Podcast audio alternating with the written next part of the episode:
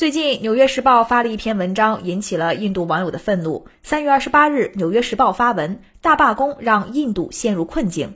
文章言之凿凿地说，数十万工人呼吁发起全国大罢工，反对政府的经济政策。罢工已经蔓延到印度的大部分地区，罢工参与者们封锁了道路和铁路，许多城镇的公共交通受阻。对于《纽约时报》的报道，印度网友却是满头的问号：这哪儿罢工了？没见着啊，也没感觉生活受到影响。很多印度网友纷纷表示，生活依旧没受到任何影响，甚至没见着罢工的人群。很快，愤怒的印度网友开始指责《纽约时报》炮制假新闻。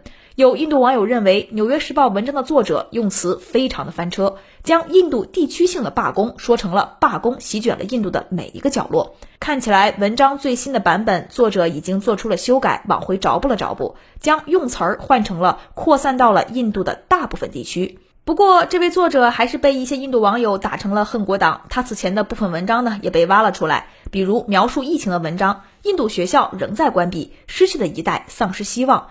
对很多印度网友来说，这就是春秋笔法的反印宣传了。实际上，印度确实发生了罢工，只是罢工的规模没有《纽约时报》描述的那么大。综合几家印度媒体的报道来看，罢工主要集中在印度南部邦，但对北部，尤其是在新德里和孟买等主要大都市的影响有限。这次罢工是由印度全国多个工会、行会组织的，他们提出的要求主要有两点。一是反对新通过的数个劳工法案，二是减缓私有化速度。近些年来，印度不断推出新的劳动法案，但这些法案更倾向于保护大企业，而非劳动者利益，这是导致此次罢工的核心原因。另外，还有部分农民借此机会反对莫迪的农改政策。从此次罢工的舆论走向，我们也能看出印度经济分布的一些特点。人口密集的北部邦，同时也是印度的金融中心，以城市中产阶级为主的、受教育程度较高的印度网民，很难被左派社会运动影响。同时，他们也更乐于在社交网络上维护印度体制。而印度的底层劳动者、工人和农民则更容易被实际动员，但他们并不熟练掌握公共宣传工具，因此社交网络上很少出现他们的声音。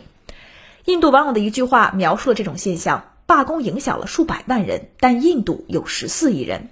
即便南部邦工人和农民上街游行示威的再用力，对于大多数生活在城市中的印度民众来说，所谓的持续两天的全国罢工并没有发生。这也是印度各地经济发展不平衡导致的舆论环境的复杂性。